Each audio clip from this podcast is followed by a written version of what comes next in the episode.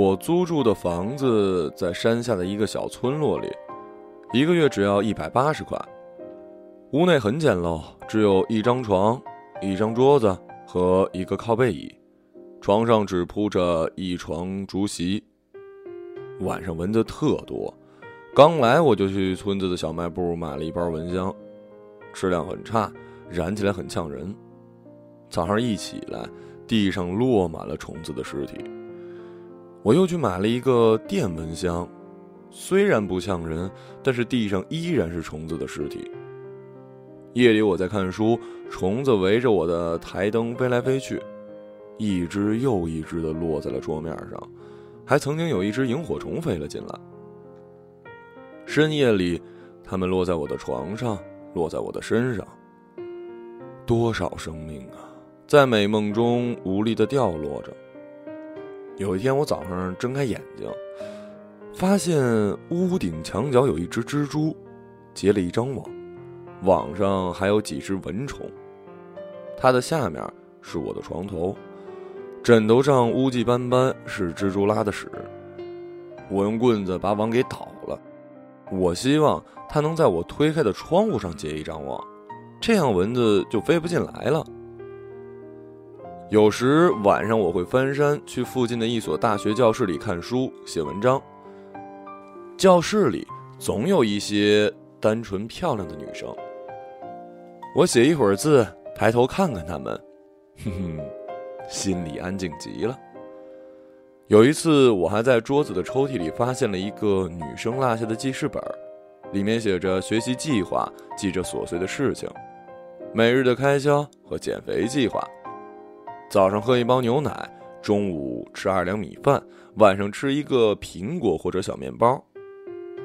第一页留着他的姓名和电话，我给他发了一条短信，告诉他记事本落在了哪个教室。他感谢了我说一会儿就来取，但那时我已经离开了。回去的一段山路黑漆漆的，我跟着 M P 三里的音乐唱着歌。从来就没有什么救世主，也不靠神仙皇帝。山上有很多的墓碑，山风吹过，树林里呜呜作响，仿佛是死去的人在黑暗中的谈话。有一处还有一山洞，我看到有个乞丐在里面，白天他会两棵树之间拉一吊床。悠闲的睡午觉。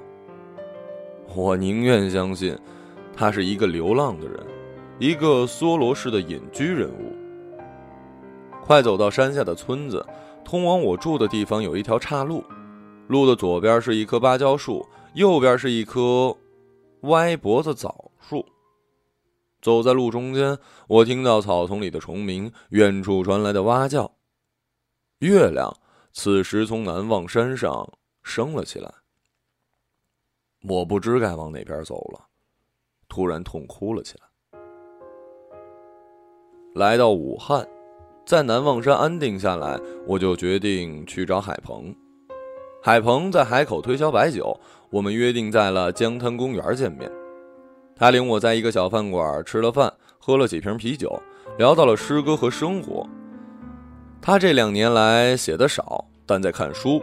看《诗经》《论语》《楚辞》等等，基本上不读外国人的书，每天在外面跑业务，吹牛骗别人买他的假酒，可他自己酒量却并不好，但要强忍着生活，准备回台州老家做生意。吃的差不多，我们就去了江滩公园里闲逛，每人还拎了一瓶酒。天色已经暗下来了。很多晚上出来散步的人，还有跳舞的中年妇女。在一盏昏黄的灯光下，海鹏说：“你给我读一首诗吧。”我临时朗诵了几句我刚刚构思好的诗：“住在东湖边，离长江也不远。你可以选择沉湖，也可以选择跳江。这真是一个……”葬身鱼腹的好地方，省去绳子、安眠药和菜刀，以及墓志铭和通行证。海鹏说：“我们去江里洗个澡。”就脱了上衣，把酒瓶使劲儿的扔向了江里，然后自己走了下去。我怕他喝多出事儿，也跟着下去。江水刚涨起来，我们游泳的地方是沙滩，还长了很多的草木芦苇。向前游了一段，脚底下就触不到沙面，能闻到泥土的气息。对面武昌灯光霓虹倒映在江面上，轮船挖沙子从前面开过。孔子说：“逝者如斯夫，不舍昼夜。”我们又何尝不是呢？身不由己的随波逐流。海鹏说：“很佩服我，什么时候他也能抛下一切，不为生计发愁，去终南山待一段时间。”我欢迎他去我那儿看看，但我不想为自己的行为辩解。我不是在逃避，只是想休息一阵而已。我也逃避不了现实的种种，最终还是要回到喧嚣和浮华中去的。往回游，看到更多的人在江边泡着。可能是看到我们没事儿，也跟着下来的吧。我们在小树林里把内裤拧干，又去了一个烧烤摊吃东西，喝着扎啤。喝了两大杯，海鹏吐了，头脑也不清醒了。我只得扶着他回去。出租车把我们带到了东航小区，我扶着他下车。他一下车，两眼迷糊的说：“他不是住这儿。”我问他：“你不是告诉我你住这儿吗？”他说：“不是，口齿不清，硬要再搭一辆出租车。”我问出租车司机：“东航小区怎么走？”司机白了我一眼，说：“这就是东航小区啊。”看我俩像俩傻逼似的，于是把车开走了。我问海鹏：“他家在哪栋楼？”海鹏一直嚷嚷说他不住这儿，他家住在台州的玉环。后来他靠着一棵树睡着了，我在旁边静静的待着，直到他醒过来，把他送上了旁边的一栋楼里。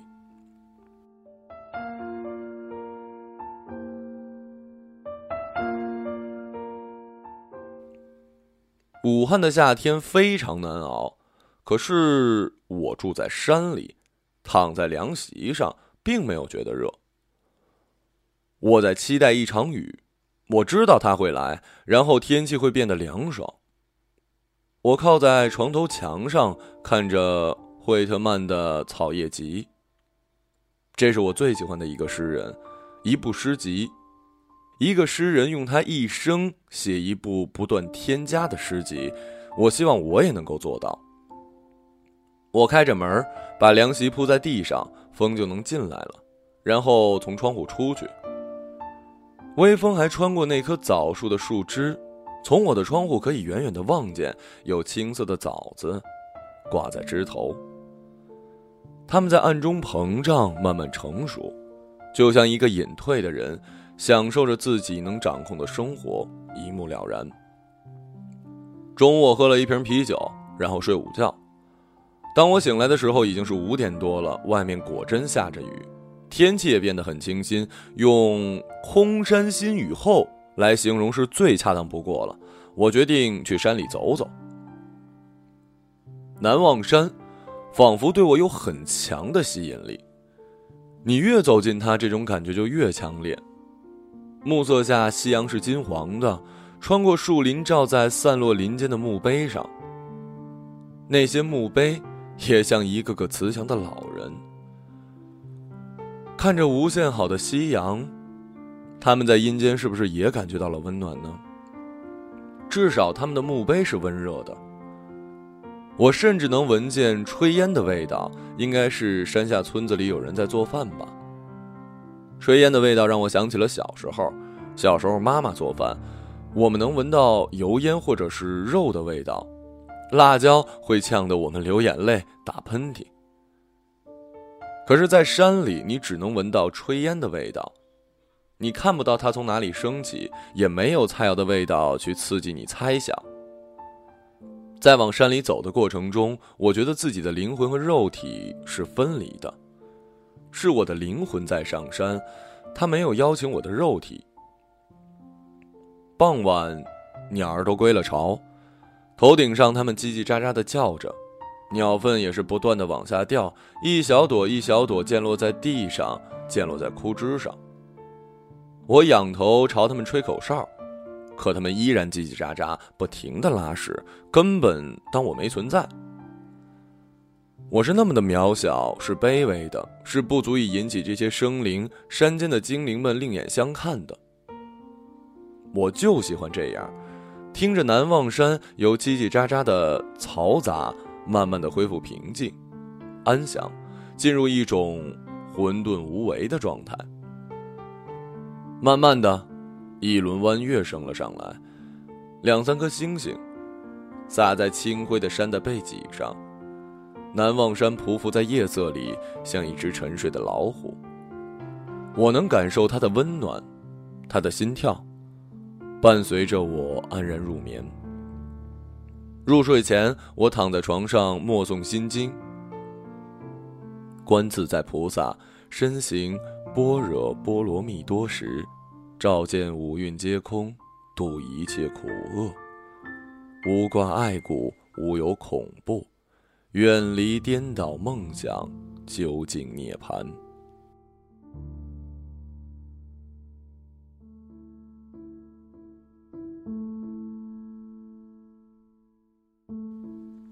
九月中旬的时候，表弟要来看我。他在武汉大学念书，暑假完了回来上学。我知道肯定是我妈让他来看看我在山里过得怎么样。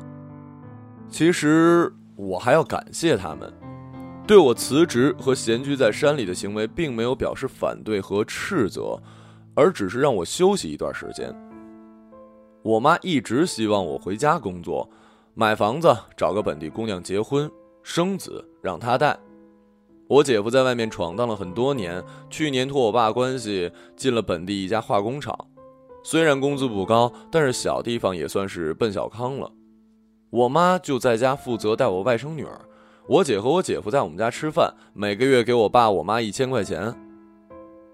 其实这不正是我理想的生活吗？我不知道隐居能给我带来什么，但我需要安静下来。心无杂念的思考，想一想人生的意义。我不期望他们能理解。表弟是下午过来的，还带了一个女孩，叫田静，说是他的同学。明眼人都能看出来，表弟喜欢她。可是女孩子表现的若即若离，这是他们惯用的手段。表弟希望我能帮他说说好话。田静呢？看起来是一个很安静的女孩子，但性格却活泼大方。她看到我的床头摆满了诗集，问我是不是诗人，那语气有着调侃的味道，还拿起我打印的小说稿看，被我及时的夺下。嗯，因为还没有修改好。她要我写完了给她看，我只有讪讪的笑。我们坐在铺着凉席的床上玩斗地主，输了要说真心话。田静问我交过几个女朋友，我说两个。他接着问我是不是处男，我说下一盘。而我知道了表弟还是处男。田静高中时有过一男朋友。后来我请他们去吃晚饭，喝了几瓶啤酒，表弟不胜酒力，田静的脸上也泛起了红晕，美好的让人心神荡漾。吃完饭，我送他们到了东湖边，坐公交车。可以到珞珈山，我自己去了靠近梅园的湖边，躺在草地上，看着山，看着湖，湖里有许多不知名的野鸟，据说是国家保护动物，来到这里繁衍后代。湖边有人钓鱼，草地上俊男美女模特在拍婚纱照，摄影师指导他们摆着各种温馨有爱的姿势，白色的婚纱铺展在绿草地上。看着这世间如画的事物，恬静面带桃花的笑容又浮现在我的眼前，让我想起了曾经的爱情，内心忽然忧伤起来。此时，月亮在东边升起，太阳在西边落下。像我这样一个悲观主义者，一下子被瞬间的诗意击中，闭上眼睛，长长的呼吸了一口这山水间一尘不染的空气。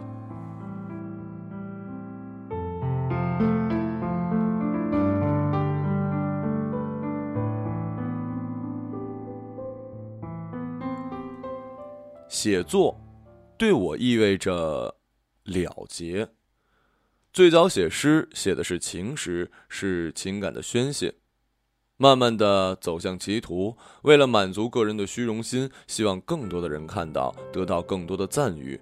后来，我只是为了表达我的想法，讲述我的故事。虽然也有情感的倾诉，但是思想的成熟使我的宣泄越来越少，感情被置于事物之中。我看到了山，看到了湖，看到了夕阳，看到了月亮，我的情感就在其中。早上的山和午后的山是不一样的，夜色下的南望山和黄昏的东湖也是不一样的。我的情感支配着我的眼，或者说这些事物支配着我的情感。无论情景、故事，我需要表达出做一个了结，了结心头的虞姬，然后使自己放松下来，心无挂碍，空空如也。我经常带着刚写的诗走进山里，在一片树下朗诵。树木安静地听着，鸟儿调皮地婉转提问。有时对着一块石头讲述我刚构思的故事，仿佛对着下凡的仙人和山间的精灵。我的朋友海鹏，他会在他住的地方对着窗外朗诵诗歌。他把房东写进小说，然后给他看，被人大骂神经病。多数的时候，我只是在山里瞎逛，偶尔会碰到一两个人像我一样的闲逛。山里有一个军事基站。被围墙围着，但在高处我能看见里面有军人站岗，他们自己开垦了一块菜地，种着各种的蔬菜，还有养猪圈。肥胖的懒猪在阳光下睡觉，那里就像是一个自给自足的小王国。幽静的世外桃源，大门上写着“军事重地，严谨进入”。很显然，它在地图上是找不到的。夜里有月光进来的时候最美。月亮是毫不偏移的。我的陋室家徒四壁，只有一张凉席，清风也不用钱买，像情人的手抚过我的肌肤。它透过一角照进来，照在我的床头。我把枕头移过来，月光就在我的怀里。一箪食，一瓢饮，在陋巷。人不堪其忧，回不改其乐。也不过如此吧。因为我的月光里有美人，而美人即在我的怀中。今夜我要为她写一首诗再睡觉。可这首诗一直写不好，让人辗转反侧。这就像回到了最初的写实状态。我需要流畅的宣泄我的情感，可是经历了这些年。一些事儿，我还能成为一个恣意的抒情诗人吗？成为一个温暖柔软的情人吗？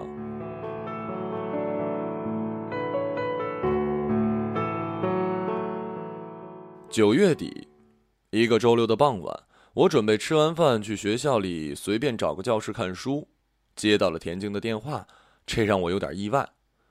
他说自己在山下的小路口，让我去接他。对于这种不请自来，我还能怎么办呢？当我走到路口时，看到他带来一大包裹，我问他是什么，他说是羽绒被，给我的。天气变冷了，我看你还睡在竹席上，怕你着凉了。田静轻松随意的说着，倒让我有点不好意思，不知该说什么了。我埋怨他没有提前跟我说，问要多少钱。翻出钱包，发现只有两张十块的。我们尴尬的站了一会儿，田静问我能不能去屋里坐坐。我们回到简陋的屋子里，田静拿出羽绒被铺在了床上，是一床超大的被子，对折起来刚好可以铺一半盖一半。他告诉我从光谷大洋百货买的，二百九十九块。我是断然不会买这么贵的被子的，随便铺一层棉被就够了，而且四处漂泊根本不好携带。房间里没什么好招待的，只有给他倒了一杯水，而且还是我的杯子。他看到我床边放着几瓶易拉罐啤酒，就自己拿起一瓶开了。我也拿了一瓶陪他。他问我小说写完了没，我说在修改呢。他说我要给他讲讲。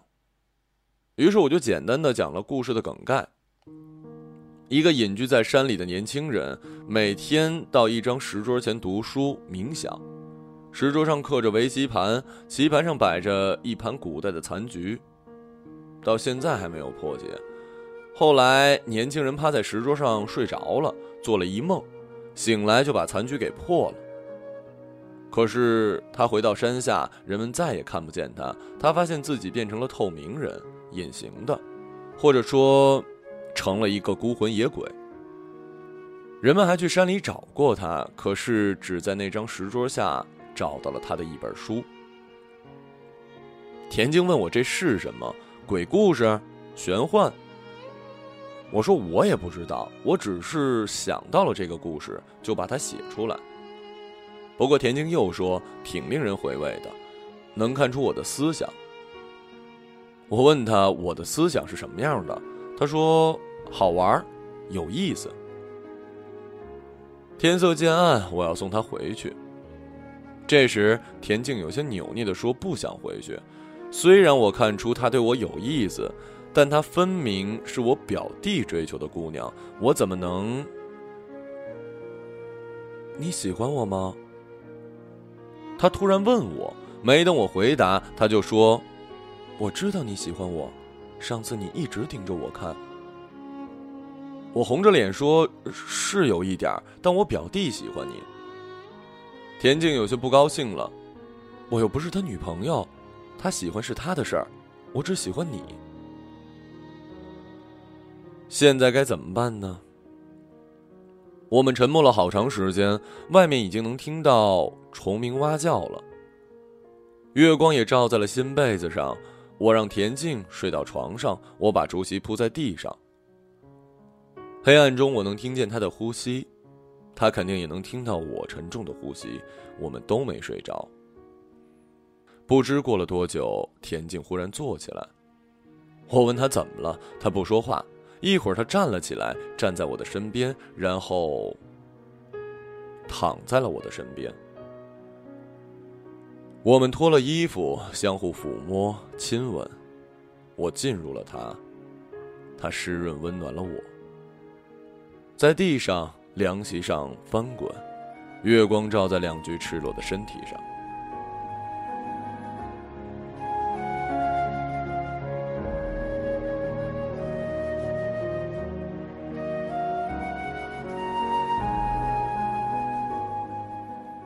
我喜欢骑着自行车，沿着东湖东路或者东湖南路散心，甚至可以骑到珞珈山，从凌波门进入武汉大学。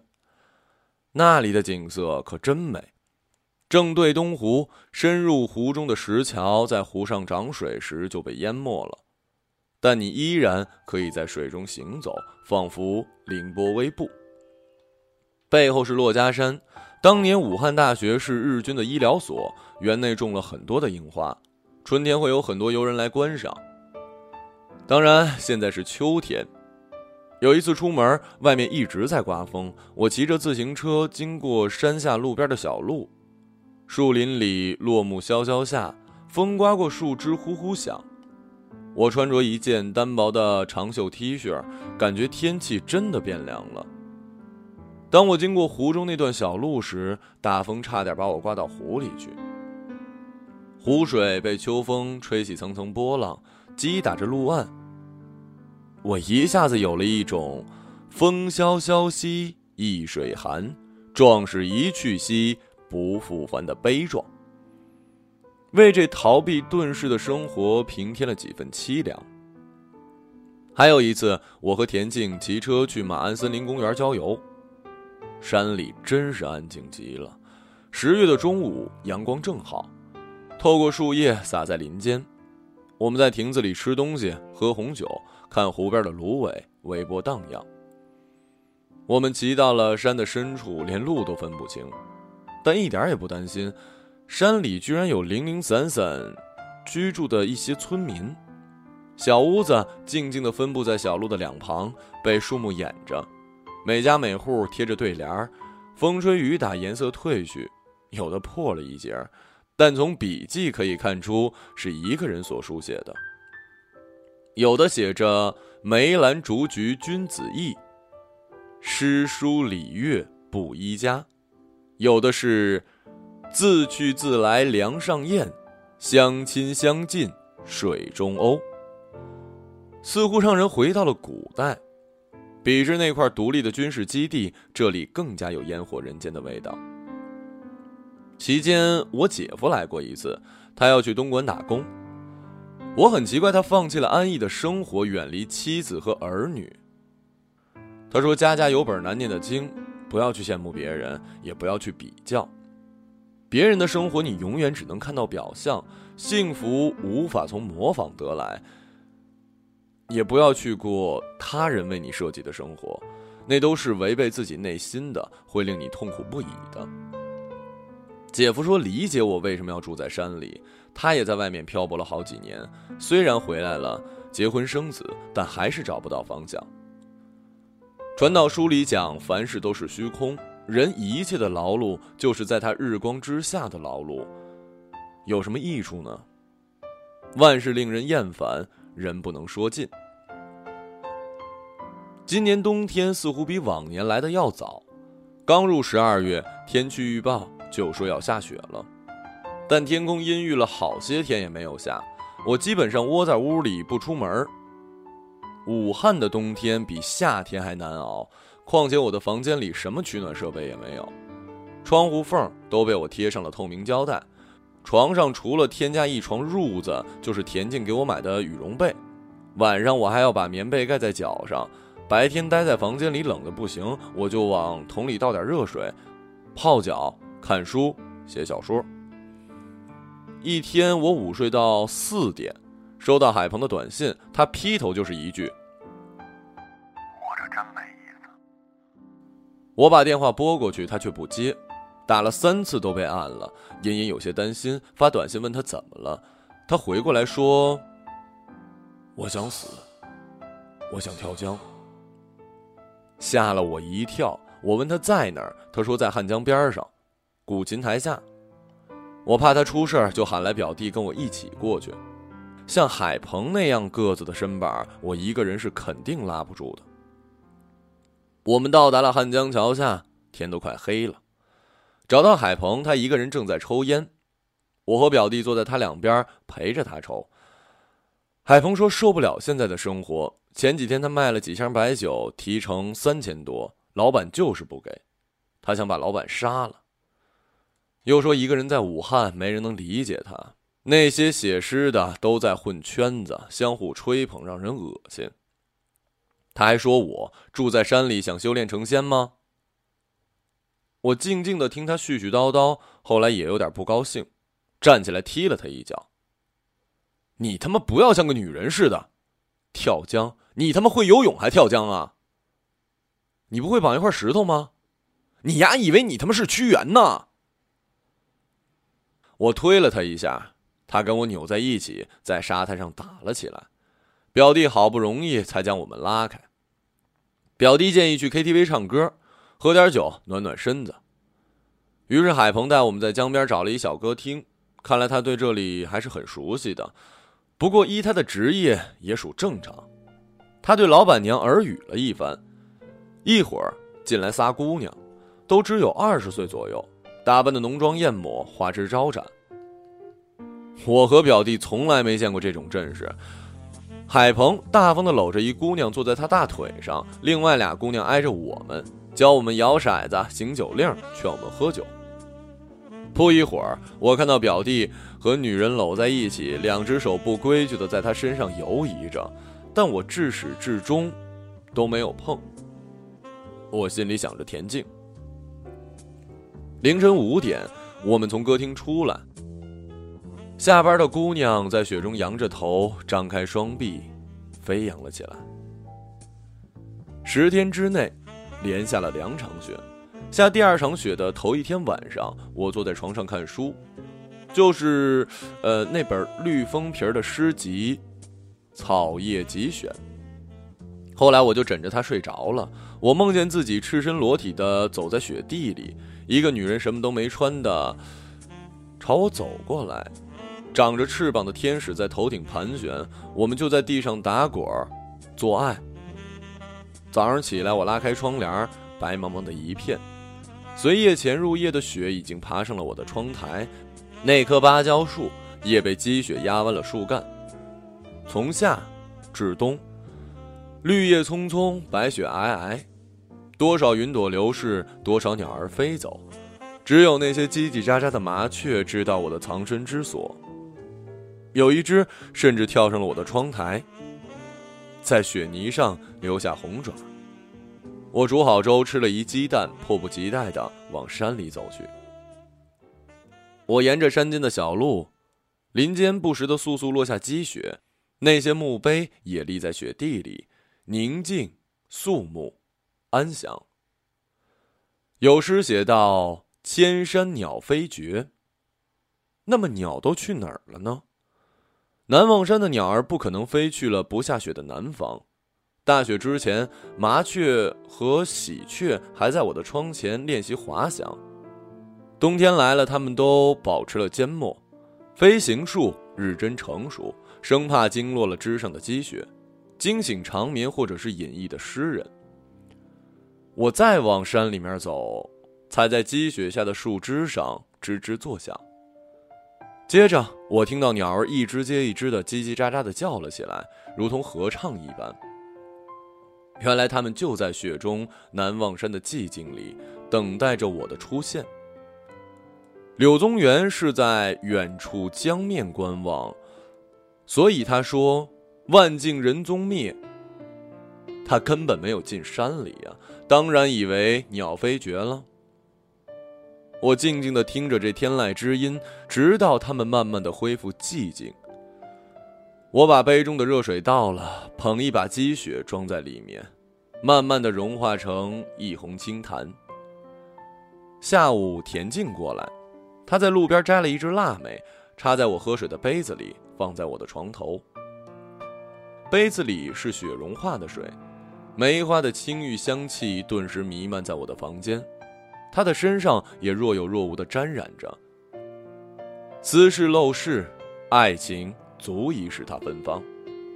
他还带来一个水果，精美的包装着，原来今晚是平安夜。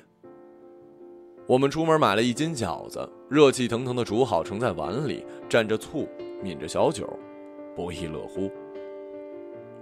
田静又像我第一次见到她那样，脸上泛着桃花，让人心神荡漾。两具滚烫的肉体很快搂在一起，撞击着，呻吟喘息，直到相拥入眠。第二天起来，我发现田静已经离开了，她给我留了一张纸条，里面说她明年要去美国念书，元旦过后就走。新的一年，希望我们都有美好的前程。我拆开他给我的平安果，包的不是苹果，而是一个梨。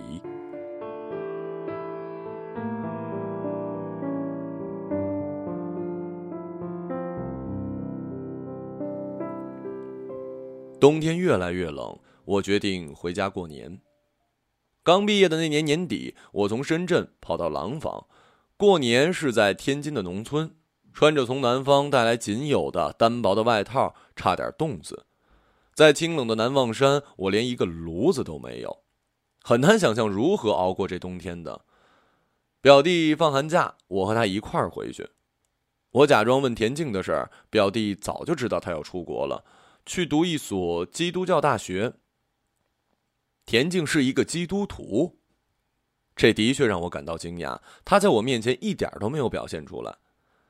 表弟告诉我，他又找了一女朋友。从钱包里翻出相片，我看着眼熟，有点像那天晚上我们在歌厅里叫的小姐。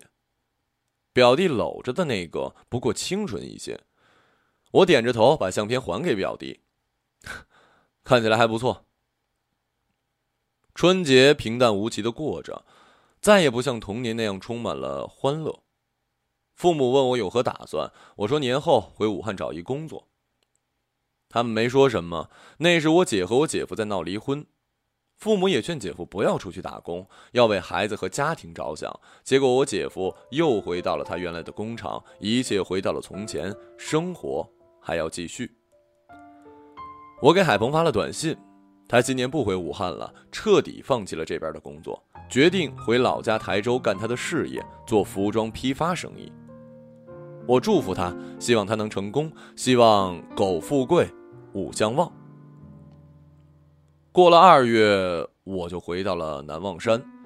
清冷的房间因为我的到来而苏醒。那棵枣树上有一只鸟儿挺立枝头，静静不语。但我和他心有灵犀，他欢迎我回来。烟雨中，我点上了一支南海，对着青山，像是看着我的爱人。我熟知它的内部构造、草木和小路的分布。它的纹路和肌肤，我曾经抚摸过。山间的精灵也和我一同呼吸着它的气息。我最后一次走在山里，看到山路边一棵桃树，开了花儿，朵朵粉红，局促灿烂着，地上点缀着落红。天气开始转暖了，温暖的阳光掩映在林间，树木发芽。草丛青绿，一个破旧的陶罐搁放在树下，里面盛满了清水。山洞里的乞丐把他的吊床系在两棵树上，悠闲地睡着午觉。